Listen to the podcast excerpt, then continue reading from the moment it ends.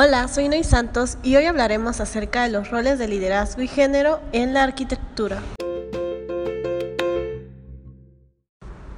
A lo largo de la historia, las mujeres han tenido que estar en una lucha constante de hacer valer sus derechos, el poder tener un trato digno, pero también las mujeres han sido miembros cruciales en la comunidad del diseño, creando propuestas innovadoras y trabajos inspiradores en el campo de la arquitectura, la planificación urbana y el diseño.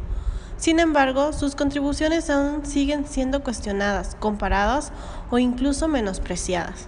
La profesión arquitectónica tiene sesgos y una desigualdad de género muy grande.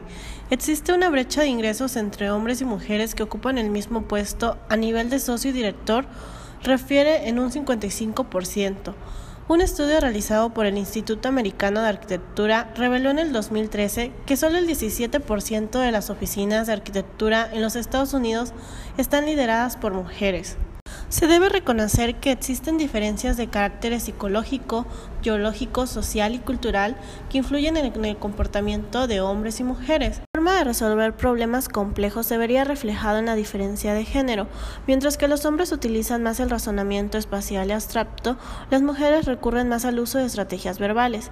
Si se asume entonces que hombres y mujeres son distintos, el liderazgo, definido como una serie de comportamientos que implica la comunicación, la forma en que se administran los conflictos, la toma de decisiones y demás, traerá consigo ciertas particularidades debido a tales diferencias. Para las mujeres en todo el mundo es que la sociedad logre reconocer y potenciar la diferencia como una fuente de riqueza, que se reconozca ampliamente la diversidad.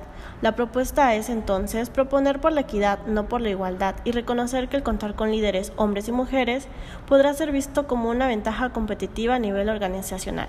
Eso es todo, nos vemos en la siguiente.